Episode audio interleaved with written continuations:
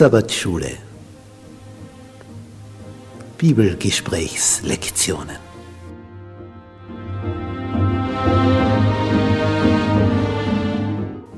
In Christus ruhen.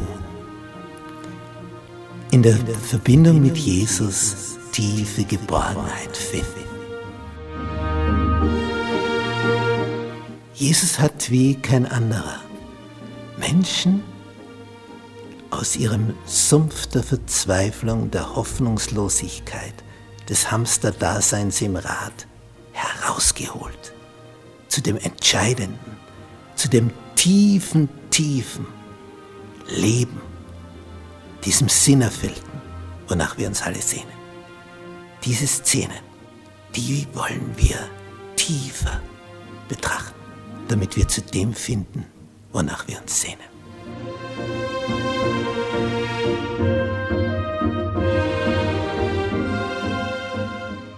Sonntag. Ruhelos in der Wüste. Wüste ist eine Gegend, wenn du da kein Wasser hast, dann bist du verloren. Und Gott hat für sein Volk gesagt, sie kamen immer wieder an Stellen, wo es Wasser gab, und sie bekamen jeden Morgen frisch serviert das Manna. Außer am Sabbat, aber nichts da. Dafür sollten sie am Freitag einsammeln, damit sie am Sabbat Ruhe hatten. Nicht das tun mussten, was sie sonst immer tun mussten. Aber dann klagen sie, ja, als wir in Ägypten waren, ja, da hatten wir dies und das und jenes und was hatten sie noch? Sie waren versklavt und mussten von früh bis spät hart arbeiten. Aber jetzt erinnern sie sich nur, was ging da in den Mund hinein? Da gab es dies und jenes und jetzt in der Wüste, was sehen unsere Augen?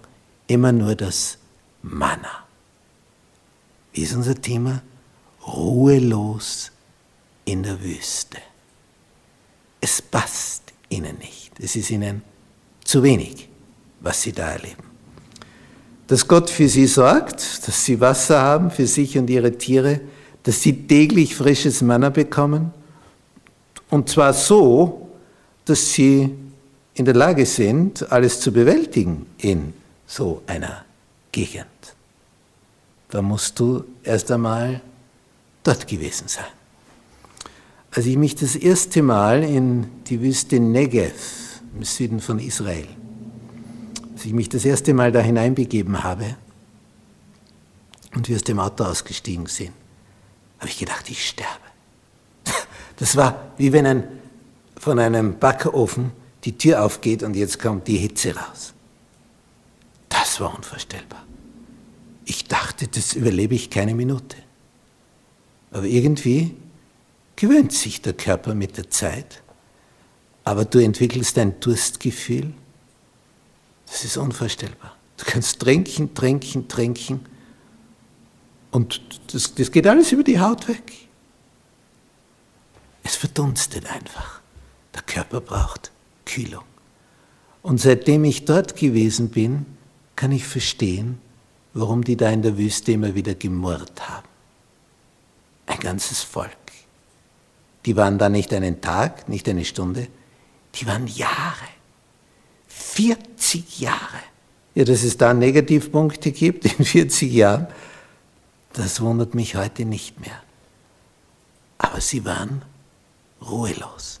Es gab immer welche, die waren die Unruhestifter und haben die anderen angestiftet zum Klagen, zum Jammern, zum Weinen, zum Schreien, sich beschweren, kritisieren.